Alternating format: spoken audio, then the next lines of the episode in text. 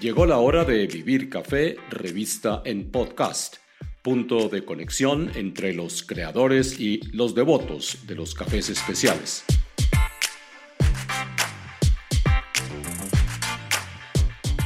Les habla Hugo Sabogal y bienvenidos.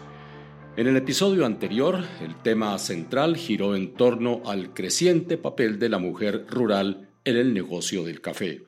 Fue una visión proyectada desde la lejanía de sus fincas, lo que no les impidió hacerse oír, y las oímos con una serie de muy positivas reflexiones. En este episodio, el sexto de la serie de Caficultores Siglo XXI, tengo como invitadas a tres empresarias con historias bastante inspiradoras. A Natalia Mejía de Mastercall, firma exportadora de café en verde, con sede en Bogotá, quien ha creado numerosos modelos para mantener a sus compradores internacionales en la palma de la mano, en un momento bastante difícil para el sector. A Lucía Londoño, de Lucía Londoño Tostadores, con sede en Bogotá, protagonista del inicio de los cafés especiales en Colombia y creadora del Bogotá Coffee Fest, evento que regresará a la capital el próximo año si nuestros astros logran alinearse. Y en la sección Mi vida en el café, a Lina Posada, arquitecta y fotógrafa antioqueña, quien tras la repentina muerte de su padre tuvo que tomar las riendas de la finca sin tener ni idea del negocio. Tres trayectorias distintas y un solo propósito en común, enriquecer la historia empresarial del sector cafetero en Colombia. En breve estaremos con ellas.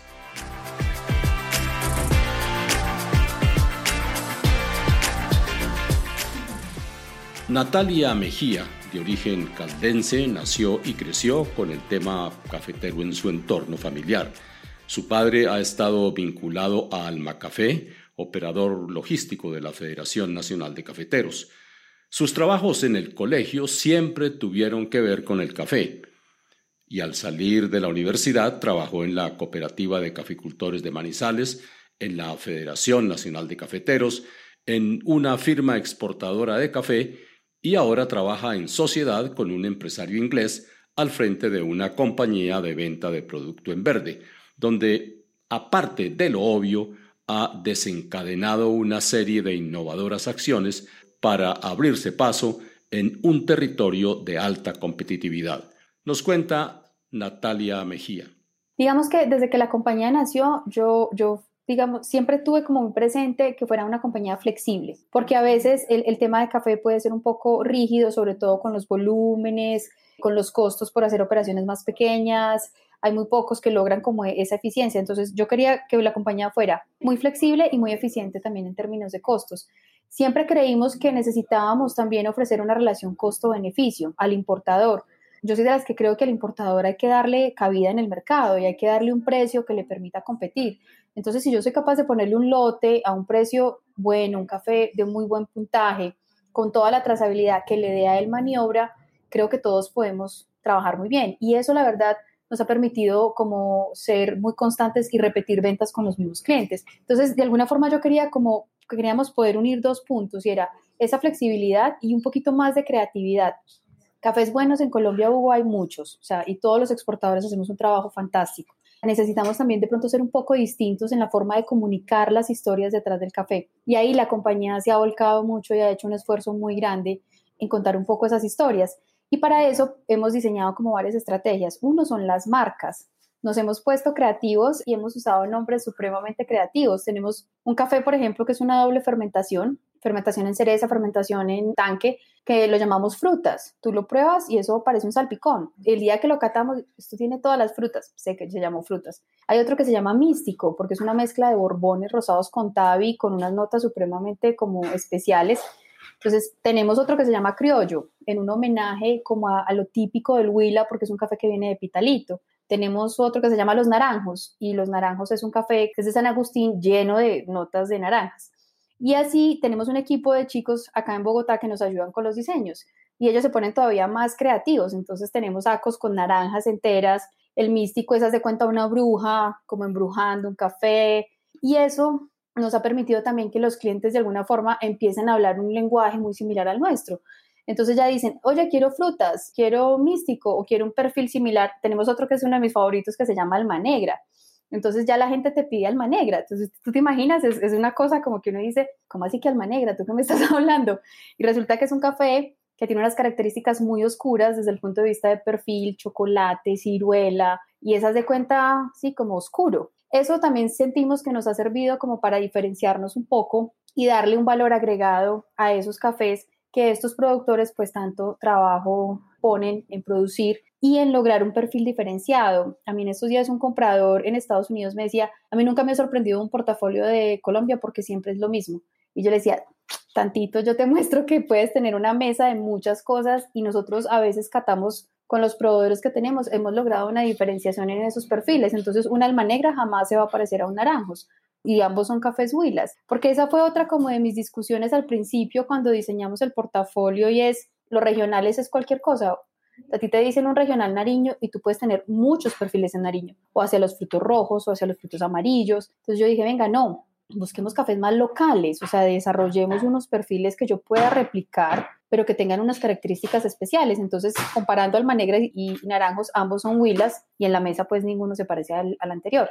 Y ahí es donde nos hemos como tratado de enfocar y adicional tenemos una plataforma neozelandesa que nos está ayudando a contar esas historias. Entonces ahí podemos montar los perfiles, contamos cuántas horas de fermentación tiene el café, subimos fotos, hemos estado haciendo una estrategia de videos con los productores que ahora en esta pandemia son geniales porque son ellos mismos los que los hacen con sus propios celulares, no movemos pues el equipo de producción, sino ellos mismos.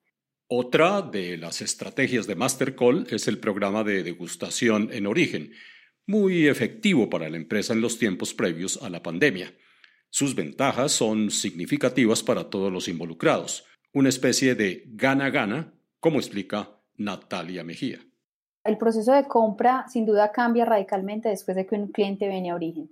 Hay, cosas tan básicas, o sea, yo me he llevado muchas sorpresas como en, las visitas a campo. Hay clientes que, por ejemplo, no entienden cómo es una ruta Tolima-Cartagena, ¿cierto? Entonces, cuando tú los tienes aquí, has estado en una carretera, les muestras un mapa, les dices que te vas a demorar tres días para llegar a Cartagena, pues ya no te pelean un flete de un centavo. Hace 15, hace 20 días, un mes, estuvimos en Salado Blanco y una de las eh, señoras de la finca me decía, Natalia, yo en la vida he conocido a un extranjero. Y es que para nosotros hay cosas que son súper elementales. O sea, interactuar con extranjeros para nosotros es natural. Pero pues para una persona en Salado Blanco, conocer a un extranjero realmente tiene pues una implicación distinta.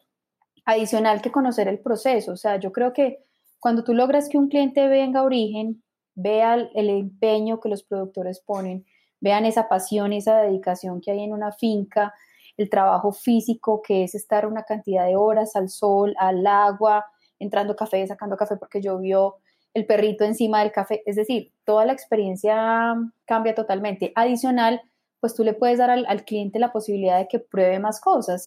No es lo mismo que tú dices, una caja en set frío con una etiqueta que sí, pues te muestra un par de fotos, que venir y estar acá y catar un portafolio completo. Entonces, toda la experiencia cambia. O sea, de alguna forma creo que ambas partes le dan mucha relación porque el cliente también explica cómo es su proceso de venta. Yo siempre he dicho que afuera tampoco la tienen fácil. El importador tiene un trabajo enorme porque tiene que vender un portafolio grandísimo de cafés de Guatemala, de Nicaragua, de México, de nosotros.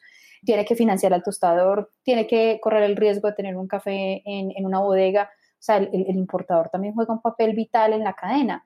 Entonces, cuando ya el importador también le cuenta al proveedor que sigue después de que su café llegó, cómo es el proceso de venta y todo, pues creo que es una retroalimentación entre los dos que no tiene precio. La estrategia desarrollada por Natalia Mejía se apoya en habilidades como la empatía. De esa forma, ninguna de las partes se aísla para pensar en su propio negocio, sino que se ve como parte de un engranaje. Explica Natalia Mejía.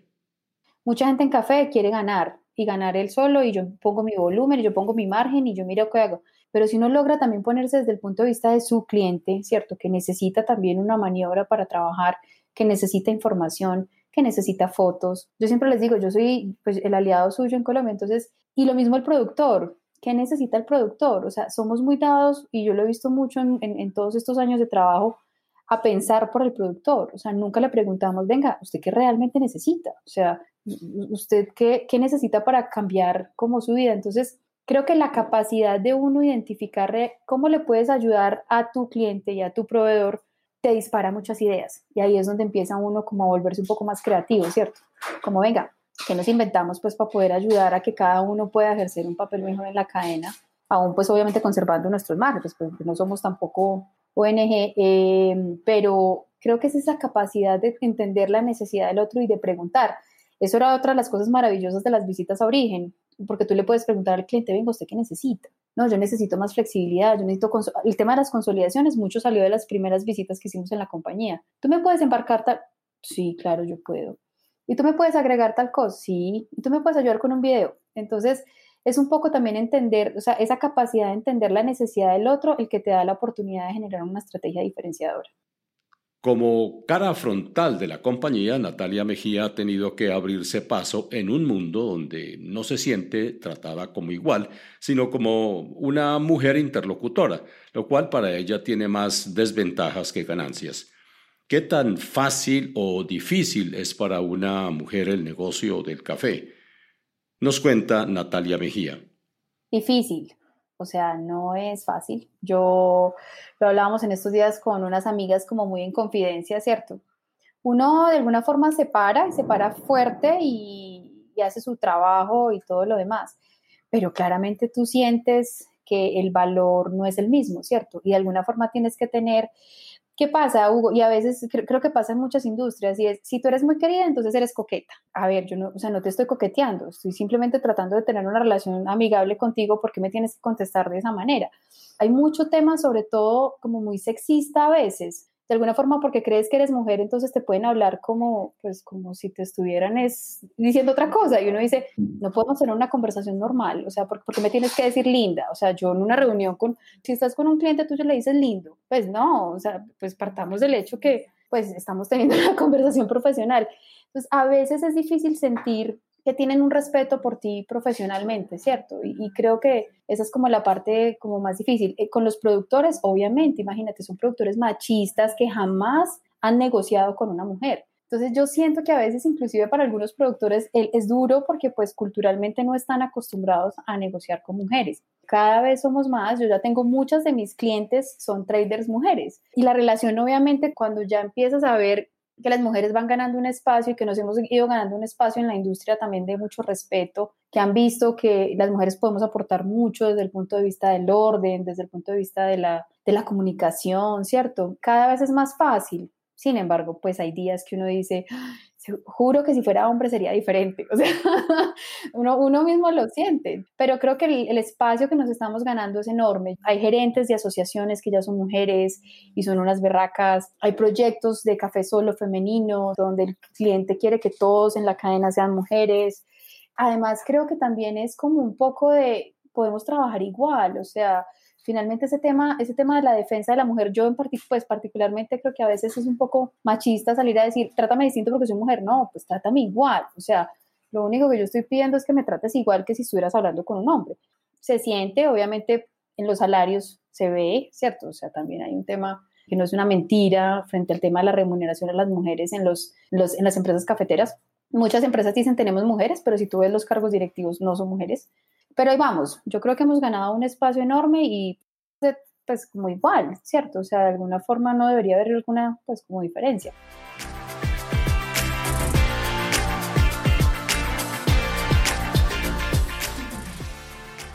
Era Natalia Mejía de Mastercall, con sede en Bogotá, quien nos traía experiencias valiosas en el rublo de la exportación de café. Oiremos ahora a Lucía Londoño de Lucía Londoño Tostadores, una de las primeras empresas en el rubro de los cafés especiales, y ella una destacada tostadora y educadora de profesionales y aficionados. Su trayectoria en el café empezó literalmente en las casas de sus antepasados. Ah, sí, Hugo, muchísimas gracias por esta invitación a hablar de ese mundo maravilloso que nos, que nos convoca y realmente que está interesando tanto a la gente hoy en día, jóvenes, gente mayor, que aprender más de nuestro café, queremos aprender un poquito más de nuestra cultura, de dónde venimos. Y cuando uno pregunta a la gente, todo el mundo tiene alguna relación con el café, la finca del tío, de los abuelos, los primos donde los invitaban. Entonces es muy lindo cómo los colombianos en su gran, gran mayoría estamos todos conectados con el mundo del café. Entonces eso pues es, es remover esos recuerdos de infancia, de familia. Eh, sí, señor, la verdad es que yo tengo todas mis familias muy, eh, muy cafeteras, muy agricultoras. Yo recuerdo mucho que mm, a mí me sorprendía cuando mi papá, que era odontólogo, cuando yo le preguntaba, papá, en este formulario que escribo, ¿tú qué eres? Y me dice, agricultor. Pero tú eres odontólogo. Me dice, no, yo soy agricultor.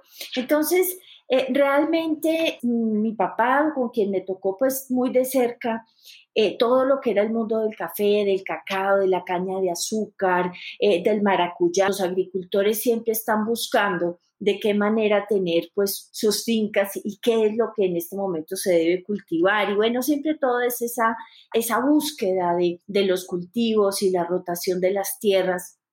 Entonces yo sí tengo una familia, una familia muy caficultora, tengo pues la suerte de ser nieta de una de las personas que formó parte de la eh, junta directiva que formó la Federación em, Nacional de Cafeteros, siendo un hombre ganadero, siendo un hombre que fue alcalde de Manizales, pero estuvo ahí, estuvo ahí en ese momento, entonces realmente tanto por el lado de mi mamá como por el lado de mi papá, tengo pues toda una infancia llena, llena, llena de café y feliz de volver pues hace ya varios, varios años a, lo que es el mundo del café, que es lo que es hoy. Sí, mi papá y mi mamá no se tomaban un buen café en la casa, a menos que mi papá se lo trajera a mi mamá.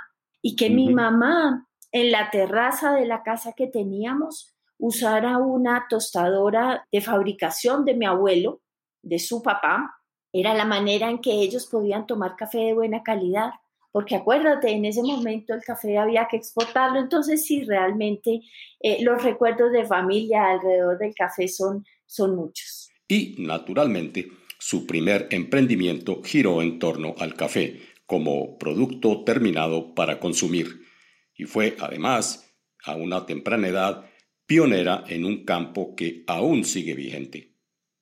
Yo vine a estudiar porque pues todavía en mi, en mi época se usaba mucho venirnos a la, a la capital a estudiar a la universidad, era como esa salida de la casa. Eh, entonces yo terminé el colegio en Manizales y vine a estudiar la carrera en Bogotá y realmente entre una y otra cosa aquí me quedé. Pues es un medio maravilloso donde hay eh, unas posibilidades muy grandes para, para tantos emprendimientos alrededor del café. Haber desarrollado esos proyectos empresariales alrededor del café también le plantearon a Lucía Londoño la necesidad de dedicar tiempo a su formación profesional como empresaria cafetera. Se certificó como catadora del Coffee Quality Institute, estudió barismo bajo los parámetros de la Specialty Coffee Association y terminó dominando el proceso de tueste. Pero fueron otras lecciones, esas que no se imparten en un salón de clase, las que la marcaron para siempre. Revela Lucía. En ese momento empecé, eh, yo tenía, pues armé una sociedad con mi sobrino en el mundo ya de lo que se llamaba en ese momento y todavía el mundo de los cafés especiales o cafés de especialidad y vendíamos café verde porque eh, se les había puesto a algunos restaurantes unas pequeñas tostadoras. Entonces era como esta posibilidad de, tostar su propio café, pero realmente pues eso no terminaba siendo sino una tarea un poco difícil y engorrosa para los restaurantes y muy pronto empezaron a encargar su café tostado. Yo recuerdo que el primer pedido que recibí fueron 20 libras de café tostado. Esa fue mi primera venta. Y recuerdo, fue a, Pastelería Bagatel, que posteriormente terminó comprando su tostadora de café y tostar sus propios cafés. Bueno, realmente es que cuando yo empecé, que fue hace más o menos 15 años, eh, realmente éramos muy pocos los que estábamos en el mundo de café de especialidad. Esto era así como una cosa muy exótica, eh, como si hoy estuviéramos vendiendo, no sé, libras de café a, 300 mil pesos. Nos miraban un poquito raro y, fue, digamos que bastante, bastante difícil, pero hoy, hoy se van viendo los, los frutos de todo ese trabajo. Y, y realmente o literalmente yo caminaba las calles no solamente de Bogotá, sino de varias ciudades de, Colombia, especialmente Cartagena, eh, Medellín, Manizales, con una libra bajo el brazo. Y es muy bonito y muy satisfactorio todo lo que uno aprende en la calle, todo lo que uno aprende, porque realmente el consumidor del café no es una persona certificada, ni es barista, ni, es, ni son catadores, es el público en general. Entonces, ¿cómo conecta uno un producto de buena calidad con un consumidor que tiene todo un historial de consumir lo que realmente se llaman subproductos, porque pues todos sabemos que, que los cafés baratos pues realmente son subproductos del café. Entonces, esa, esa conexión con el público eh, directo en la calle, ese, ese uno a uno, eh, es una gran escuela, es una magnífica, magnífica escuela. Y pues claro, eh, la pasión por el café, pues siempre hacer un curso más y cómo no me certifico eh, como catadora y cómo no hago el curso de barismo con Luigi Lupi, el gran, el gran maestro italiano que, pues que por ese momento venía, venía a Colombia. Entonces realmente el mundo del café y, la gente que va entrando al mundo del café, pues es que eso no tiene reversa, eso solamente va un paso para adelante todos los días y es fascinante y, la gente me dice, Lucía, es que, es que la vida a uno le, le cambia cuando uno empieza a, a tocar todo este mundo del café. Esto en lo que tiene que ver con su actividad profesional. Pero, ¿Cómo ha sido la relación personal de Lucía Londoño con el café? Bueno, qué, qué, bonita, qué bonita pregunta, Hugo, porque realmente todo ese saborear una taza de café y con el tiempo eh, uno va conociendo, uno va reconociendo también sus gustos. Es, eso es un recorrido fabuloso donde uno empieza, pues muy al principio, sea, yo tengo que reconocer que formo parte de aquellos que le echábamos azúcar al café, en que recuerdo que mi mamá me decía, por favor, no dañes el café, y eso pues que ella tomaba eh, cafés, eh, subproductos, ¿no? Entonces, yo era de, aquellas que no tenían ninguna, ningún gusto por el café, pues estoy hablando de época universitaria, eh, hace mucho tiempo. Entonces, el recorrido por el mundo del café es maravilloso, esta cantidad de métodos de preparación, que unos métodos resaltan la dulzura, que otros métodos resaltan el cuerpo, otros son unas bebidas mucho más cortas y más intensas, pero llenas de, sabores. Y realmente, pues uno se da cuenta que todas son maravillosas, que cada una tiene su momento, y cuando uno aprende a preparar, pues realmente eso se vuelve más complejo todavía porque como cada preparación queda diferente, o sea, preparado por uno al momento y cinco minutos más tarde el café es completamente distinto, uno se vuelve muy, muy, muy exigente con una taza de café. Entonces, eso es maravilloso, porque qué tal que todos los cafés lo supieran igual, qué tal que todas las preparaciones tuvieran el mismo resultado.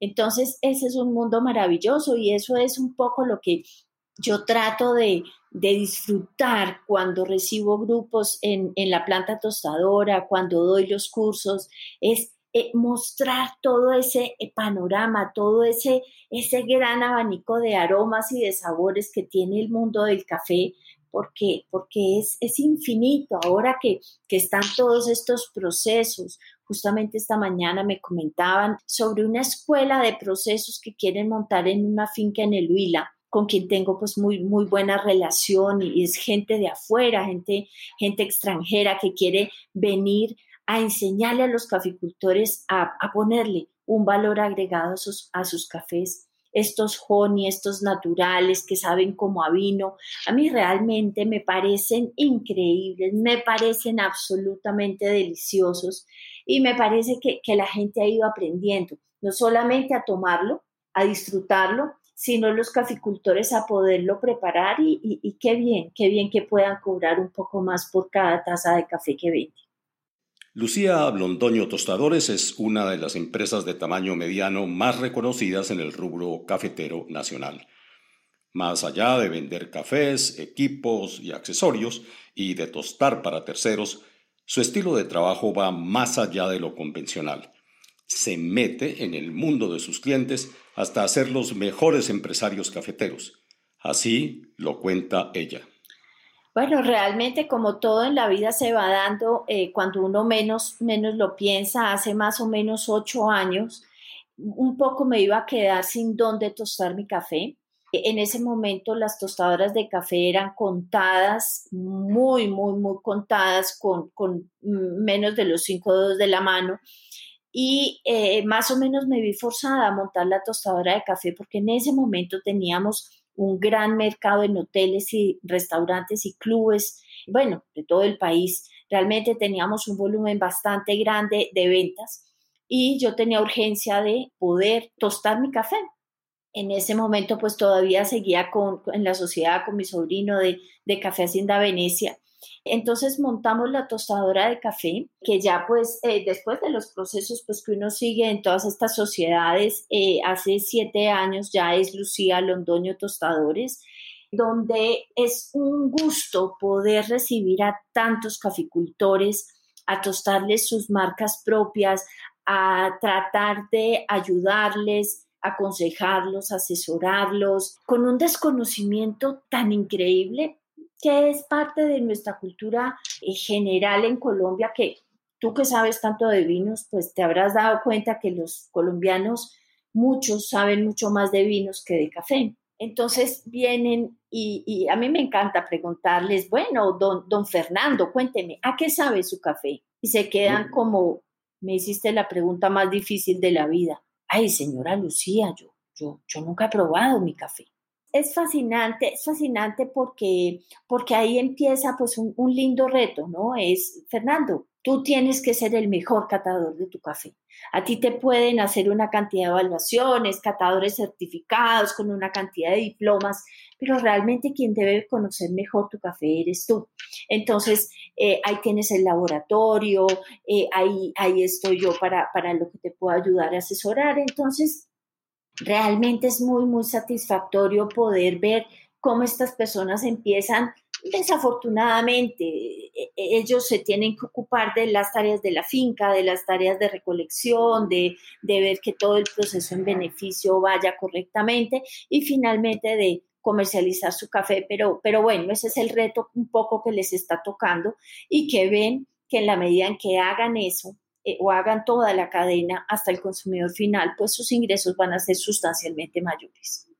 Como formadora de profesionales y aficionados, Lucía Londoño Jaramillo comenzó a tomar conciencia hace un par de años de la necesidad de crear un festival cultural del café, distinto a la reunión anual de cafés especializados organizada por la Federación Nacional de Cafeteros. El resultado fue el Bogotá Coffee Fest, llevado a cabo en 2019. La versión 2020 tuvo que suspenderse por la pandemia, pero Lucía Londoño no está para dar el brazo a torcer. Ay, qué, qué, qué, pregunta tan, qué pregunta tan deliciosa, Hugo. Muchísimas gracias. Sí, pues realmente haces una muy, muy buena conexión. Realmente yo llevo eh, recibiendo extranjeros, grupos de extranjeros fácilmente 12 años. Eh, donde de casualidad eh, apareció el, el, coffee tasting en Lucía Londoño, eh, porque en el momento no había ninguno otro en Bogotá. Entonces, bueno, yo empecé a recibir extranjeros, empecé a recibir muchos estudiantes y, y me, me empecé, empecé yo a preguntarme qué estamos haciendo por el consumidor final. ¿Dónde está el consumidor final que quiere aprender de café? Entonces me acuerdo cómo llegábamos a nuestras exposiciones al, al, evento de Corferias, que es para el sector cafetero, para nosotros, los tostadores, los catadores, los trilladores, los vendedores de equipos especializados de café, y llegaba la gente, los amigos, llegaba el público, me decía, Lucía, ¿y dónde hay café? ¿No trajiste café? Entonces yo empecé a decir, pero ¿dónde está? ¿Dónde está el consumidor final? ¿Dónde está la gente que yo recibo en la planta que quiere aprender de café, que quiere tener una experiencia maravillosa? Entonces ahí fue como empecé a hacer toda esa búsqueda, llegué al eh, New York Coffee Fest de Nueva York exactamente a conocer el evento, cómo era eso, cómo era esa, ese evento que iba a maravillar a tantas personas que simplemente quieren cambiar su marca conocer otras marcas, cómo se preparan estos métodos. Y fue así como nació Bogotá Coffee Fest. Eh, un evento que nos tomó a todos por sorpresa, donde todos los pronósticos que hicimos se quedaron cortos en, en, en, lo que, en lo que se iban a convertir esos tres días, donde las colas eran de una, de dos cuadras, donde si llovía mientras hacían cola, la gente no deshacía la cola, sino que sacaba la sombrilla. Eso fue muy satisfactorio, porque nos mostró que el consumidor sí quiere aprender de café, si quiere aprender de café con todo su desconocimiento, porque algo bien importante que tuvimos en cuenta en Coffee Fest era vamos a respetar todo ese desconocimiento que hay por el mundo del café y vamos a invitar a todas estas personas a que simplemente tengan un buen rato y que aprendan tanto como quieran. Bueno, las colas en, el salón de catas eran impresionantes. Eh, de 25 puestos que habíamos pensado que eran más que suficientes, pues terminamos acomodando 40 personas para que simplemente no se quedaran tantas personas afuera haciendo cola para las catas. La gente quería entrar a todas las catas, conocer todos los cafés.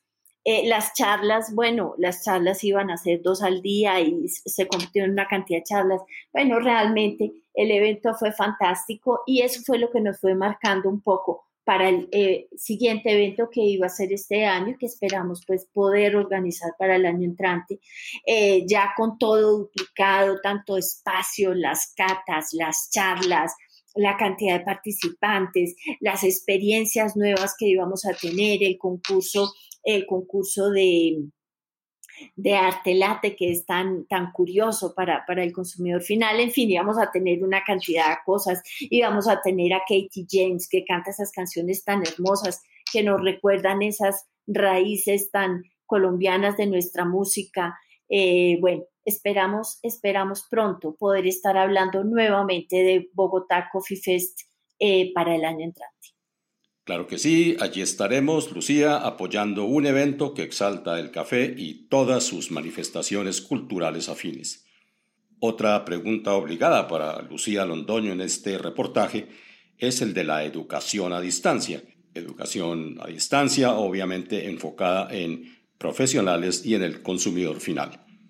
De acuerdo con su experiencia, está felizmente sorprendida con los resultados. Ah, bueno, es, increíble cómo, cómo, el ser humano tiene esa capacidad de adaptación. Eh, nunca habíamos vendido en la tienda de Lucía, nunca habíamos vendido tantas prensas francesas como durante esta pandemia. Eh, realmente la gente está tomando buen café en sus casas, la gente se está ocupando, se está vendiendo muchísimas marcas y los, las personas a quienes les tomamos el café me dicen, no, consumidor final, consumidor final. Entonces es muy satisfactorio que la gente esté comprando buen café en su casa, que esté preparando, aprendiendo a prepararlo de mejor manera. Eh, con el método de preparación que tenga. Yo eh, al principio de la pandemia hice unos eh, videos que están en, nuestro Instagram, que ahorita ya recientemente se llama arroba cafés de Lucía donde tratamos de enseñarle un poquito, a, mejorar un poquito la técnica, que fue lo que hicimos en, Bogotá Coffee Fest, para que las personas, pues, con el método de preparación que tuvieran, prepararan una taza mucho más deliciosa. Eh, realmente ha cambiado mucho, pero ojalá, ojalá muy pronto estemos retornando a esos cafés maravillosos que hay en todo el país, tantos emprendimientos alrededor de cafés de especialidad, porque no nos metamos mentiras, que, que encontrarse con los amigos, encontrarse con la familia en una tienda de café, pues realmente es una experiencia eh, muy valiosa eh, desde todos los puntos de vista. Entonces, esperemos que muy, muy pronto estemos retornando a todos esos cafés de especialidad que han hecho un esfuerzo muy grande en proveer un producto de gran calidad para el consumidor final dentro de una experiencia maravillosa que es un café de especialidad.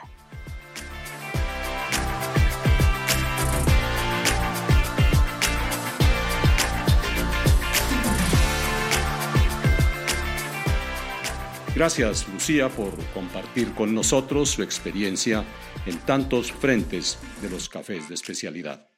Y ahora, en la sección Mi vida en el café, los invito a compartir la historia de cómo una talentosa arquitecta y fotógrafa antioqueña terminó al frente de la finca cafetera de su padre, transformando sus objetivos productivos, pero no su fondo ni su forma. Lina Posada, creadora con su familia de la marca Guayacán, empieza por contarnos cómo llegó el café a su vida. Nosotros hacemos parte de este mundo del café desde pequeños, desde siempre. Crecimos acá, o sea, nuestra infancia. Tuvimos la oportunidad de viajar a la ciudad de Medellín a formarnos como profesionales, eso era lo que querían mis padres o sea, todo el tiempo estuvimos en contacto con la finca. Mi papá siempre estuvo acá, al frente pues de la finca, con mi madre. Dentro de todo eso, pues como el vínculo social que tienen con este lugar, mi papá es de Concordia, mi mamá es de un municipio vecino. Entonces, digamos que el arraigo es muy grande, pues, por este lugar. Y bueno, ya mi padre se va hace cinco años y nosotros decidimos continuar con este lugar, pues porque amamos este lugar, porque nos conecta mucho con lo que somos y lo que hemos hecho siempre. Obviamente él es la inspiración y mi madre. Nosotros decidimos continuar, mi hermano es ingeniero civil, yo soy arquitecta, pero siempre hemos tenido la pasión, la pasión por el café. Entonces, bueno, yo también soy fotógrafa, entonces con mi padre hice muchas de las fotografías que tengo, él me acompañó, entonces el café ha hecho parte de nosotros. Era como continuar algo, ese legado en vida y, ahora en su ausencia, pues entonces no, era administrar una empresa cafetera ya de manera diferente. Obviamente ellos de manera tradicional lo han manejado, nosotros pues ya es darle pues como esa mirada administrativa, técnica, pero sin perder la sensibilidad y lo que nos ha inspirado siempre. O sea, no ha cambiado el enfoque. Realmente lo que hicimos fue continuar y poder seguir disfrutando de este lugar y generando empleo, que es lo que nos interesa. Tras la muerte del padre de Lina, quien era la fuerza motriz de la finca, ella, su madre y su hermano tuvieron que tomar las riendas de la propiedad familiar para continuar con el legado. La cuestión es que ninguno tenía experiencia en las actividades agropecuarias. En particular, Lina y su madre tuvieron que volverse a educar, en este caso en el mundo del café, y ponerse las botas de caucho para mantener en pie su parcela. Pues mira, yo siempre recurro es como a la parte emotiva y al diario vivir de nosotros. Siempre habíamos querido tomarnos el café de la finca. Yo creo que eso siempre fue muy inspirador. Eh, la finca era una finca con enfoque comercial, o sea, típica finca colombiana, cafetera, donde el café que se recolecta se vende en el pueblo, a las cooperativas o a un comprador y todo esto, ¿cierto? Pero siempre habíamos querido saber qué producíamos. Sabíamos que se producía un buen café porque mi papá siempre buscó la calidad, la calidad en las manos, en el manejo, el tema sensible por las cosas. Entonces, incluso antes pues, de que mi papá se fuera, bueno, qué rico saber a qué sabe nuestro café y ahí siempre hubo pues como algo, ellos alguna vez tostaron, como se tostaba tradicionalmente, todo eso. Entonces, y bueno, y mi acercamiento al café también fue desde el punto de vista técnico, desde la fotografía. Digamos que mi línea fotográfica es la fotografía documental. Entonces, por muchos años, llevo muchos, muchos años documentando todo el tema cafetero, pero más desde la óptica humana, desde el recolector, de quiénes son esas manos que están detrás del café. más allá del dueño de la finca, que yo ya te dije cuál era mi apreciación, es que el café no es solo los dueños de las fincas, no es quien cuida, sino quien recolecta el café. Y a mí siempre me ha interesado mucho ese tema de la recolección del café, el lado humano, cómo viven, cómo hacen y todo lo que hay detrás del ser que recolecta el café. Entonces, digamos que yo sí tenía ese acercamiento al café por desde lo visual, desde lo humano, desde sus tareas diarias, todo eso. Eso sumado a querer saber a qué sabe nuestro café, hizo pues como que yo me acercara por cosas de la vida a las instituciones y hay una institución muy reconocida en el país, una que amamos muchos, que es el SENA. Entonces en Antioquia está el SENA de la Salada, el cual fue fundamental para nosotros en esta nueva etapa de lo que es nuestra finca hoy.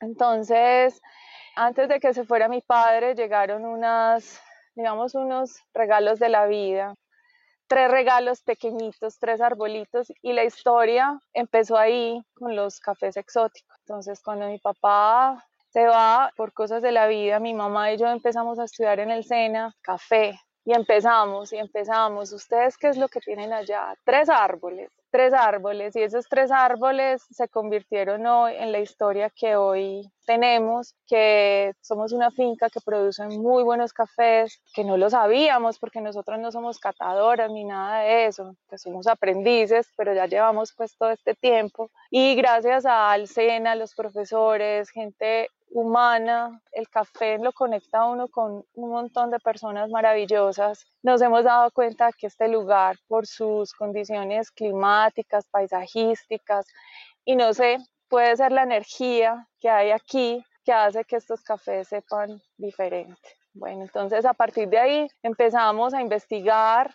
a comprometernos como, bueno, entonces esto es una opción y es una opción muy interesante porque yo también he visto, como he estado desde el lado de la fotografía, me ha tocado registrar cómo los caficultores casi que salen a vender el café rogando, pidiendo un favor, cómpreme este café.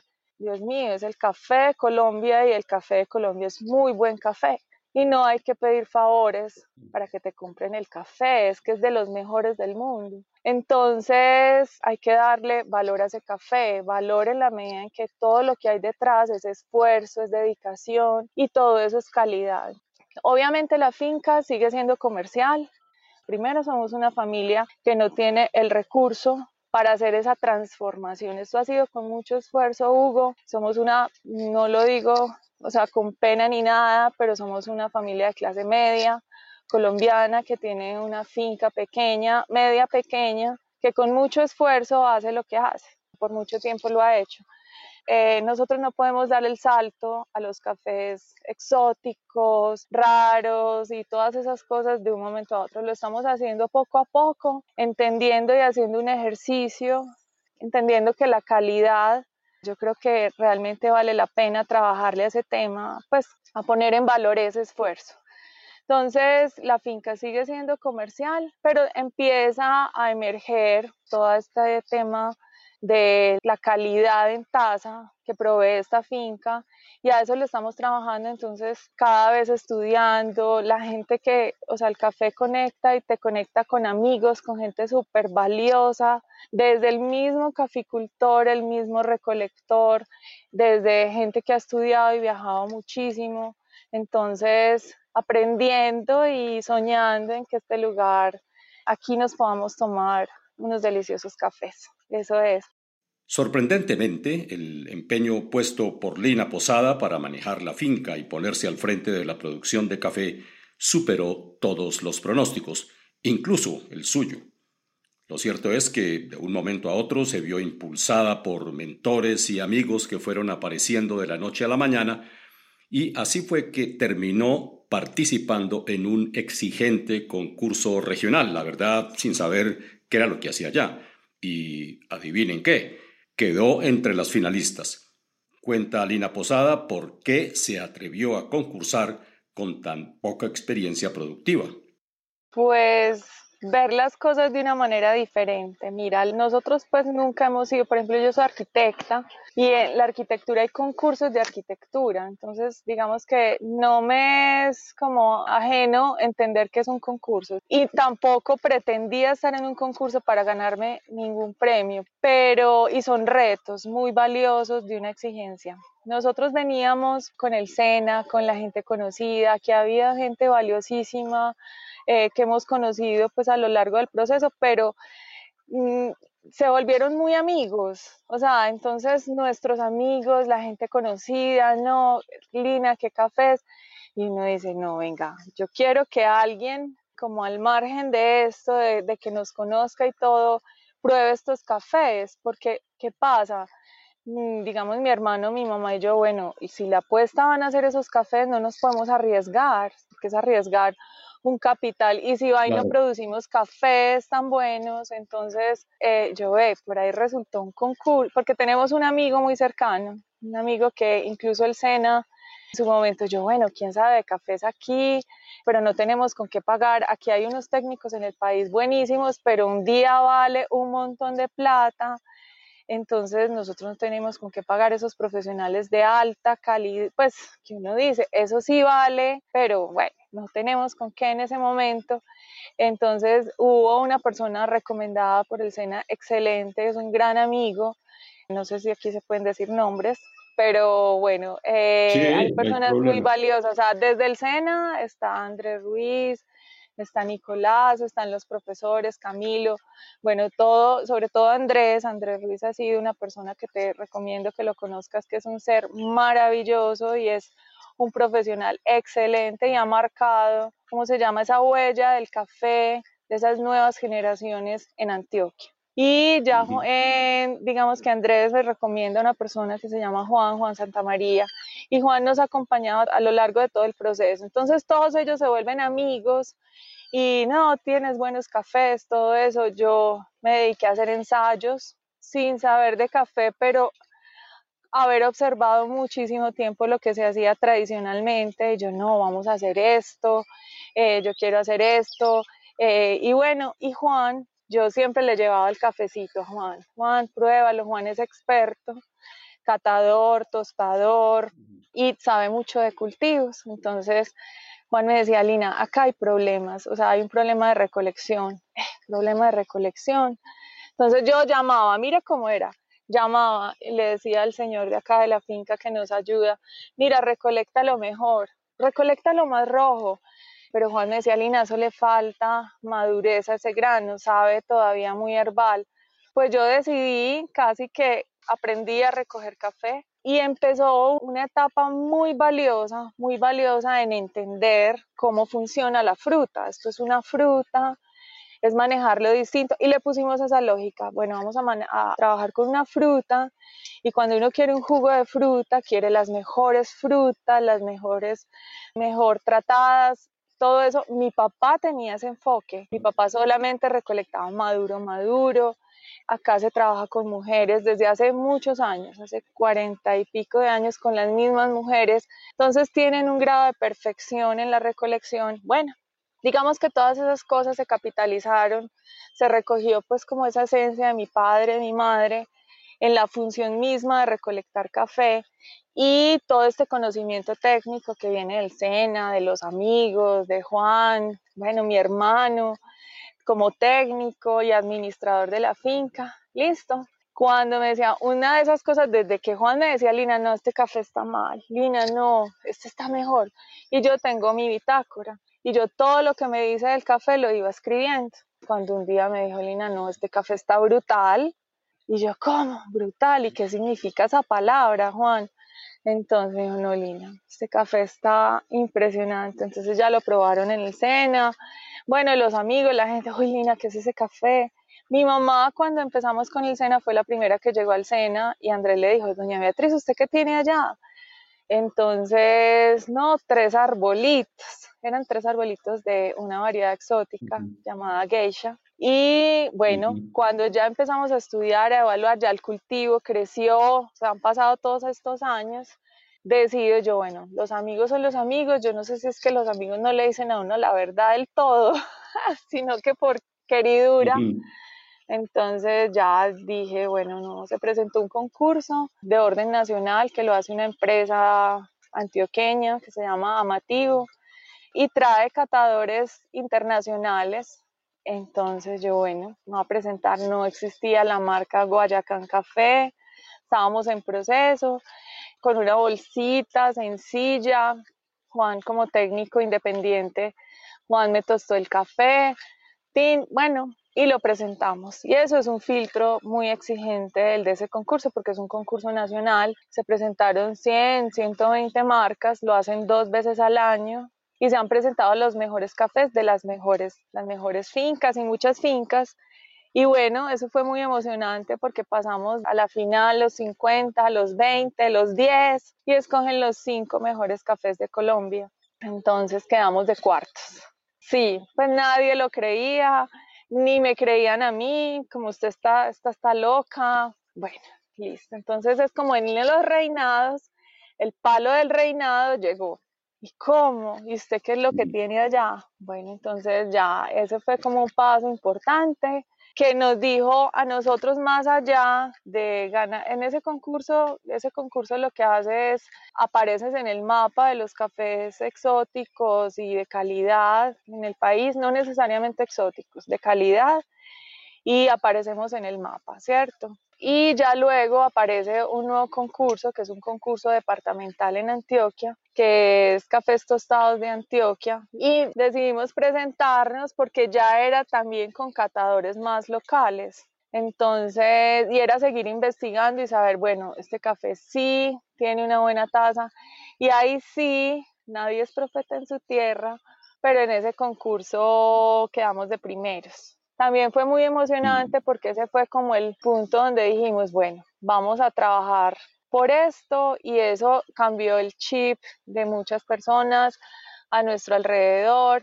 Muy valioso porque nosotros no tenemos grandes infraestructuras, nosotros tenemos un beneficio sencillo para sacar cafés de buena calidad, no se necesitan grandes, grandes cosas el que venga acá se va a dar cuenta, sí tenemos un lugar hermoso, paisajísticamente es muy lindo, tiene unos atributos muy bellos, pero desde el punto de vista técnico es una finca cafetera tradicional, tiene un beneficio, como te digo, sencillo, eh, y le pusimos otra lógica, trabajar con poca agua, ser muy limpios, desde la asepsia, las manos, y no hemos tenido que cambiar y hacer grandes infraestructuras. Entonces, esto ha sido, un aprendizaje muy bonito desde todos los lados, muy emocionante y con muchos retos, seguir aprendiendo e investigando. Uno de los momentos más duros de enfrentar para esta nueva caficultora fue la decisión del gremio colombiano de cultivar café a cielo abierto. Nadie en su casa comulgó con esa idea, menos eh, su padre, quien se negó a talar su bosque de guayacanes bosque que es eh, sustento hoy para las plantas y deleite para quienes visitan Concordia y los municipios vecinos del sudoeste antioqueño. Así relata Lina este episodio. El café y los guayacanes han estado, digamos que aquí entrañablemente ligados desde los orígenes de la finca. O sea, era una finca donde no había nada. De hecho, pues en algún momento dijeron que mi papá estaba loco de haber comprado esta finca mi madre y mi padre plantaron pues todo lo que hay acá y ellos en un principio dijeron que ellos querían ver florecer este lugar. Entonces yo creo que desde ahí pues yo creo que sí lo lograron porque cada vez florecen más. Es una colina sembrada toda de guayacanes, amarillos, amarillos en gran medida y hay rosados, morados y blancos es muy bello lo que sucede porque el modelo de la caficultura colombiana en su momento se veían guamos, los árboles nativos, era una caficultura diferente. Hubo un punto de quiebre donde ese modelo de la caficultura cambió y ya el modelo no era el sombrío, sino que el modelo era que de mayor radiación, mayor productividad, un modelo que ya no era de sombrío, sino de extensiones de café. Mi mamá les tiene un nombre a eso, a ese concepto de no tener árboles. Ella dice los desiertos de café de Colombia. Esos desiertos de café predominan mucho, sobre todo en Antioquia, pues en muchas regiones de Colombia, pero mi papá se opuso a eso y por el contrario antes sembró. Creyó, creyó en otras cosas. Mi papá era un hombre que le gustaba cultivar la tierra, cultivar no solamente café, frutales, cultivos de pan coger. Nosotros siempre de esta finca hemos vivido en el tema del alimento. este lugar también nos ha proveído de mucho alimento y no solo a nosotros, a muchas personas, a muchas familias, a nuestros trabajadores, a las familias que están alrededor nuestro y pues obviamente la biodiversidad que se da pues en este lugar también. Esta finca se ha caracterizado en la zona por tener unas características en color diferentes porque florece la montaña amarilla. De hecho, hay gente, pues en estos días alguien de acá de Concordia que le gusta mucho la fotografía también me dice, no, yo tengo que ir a la isla de los Guayacanes. Yo, la isla de los Guayacanes, claro. La Concordia tiene una vía periférica que se ve, pues desde la vía periférica se ve la finca y cada vez que florece es muy llamativa, muy llamativa. Y bueno, eso tiene un montón de cosas muy bellas, para nosotros muy inspiradoras porque pues siempre nos van a recordar a mis padres y en este caso a mi papá pues que no está con nosotros.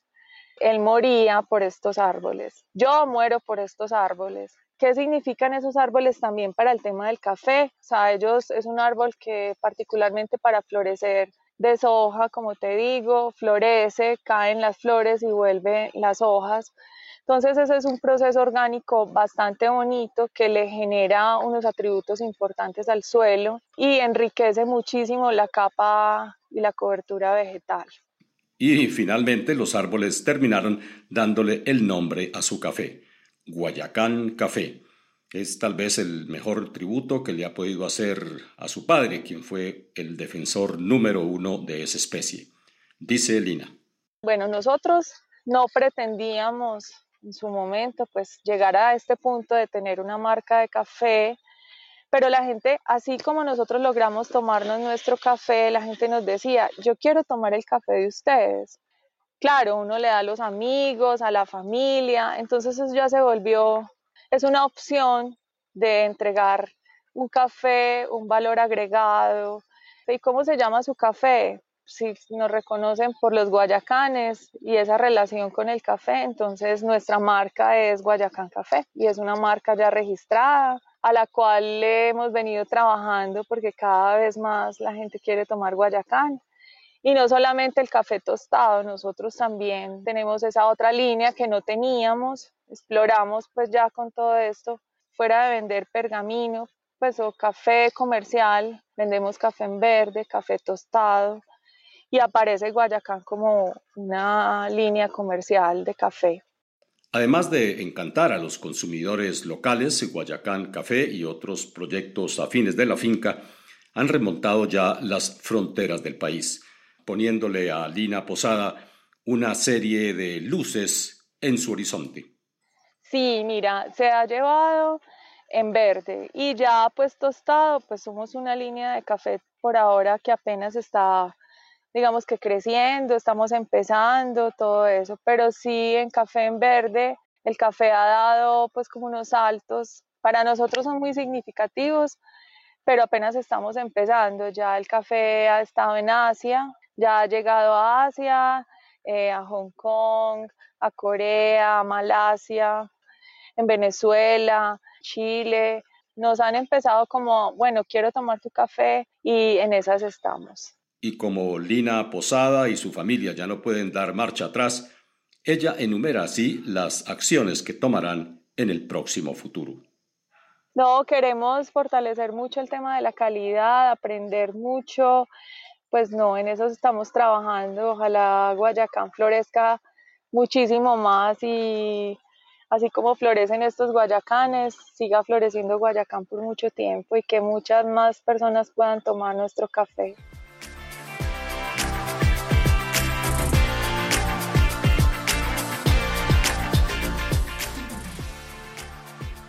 Era Lina Posada de Guayacán Café.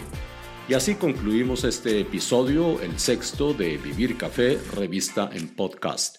Los espero en dos semanas cuando un grupo de gerentes, empresarios y estrategas anticipará cómo puede el sector del café de especialidad diseñar su ruta para el 2021. Les habló Hugo Sabogal. Hasta entonces.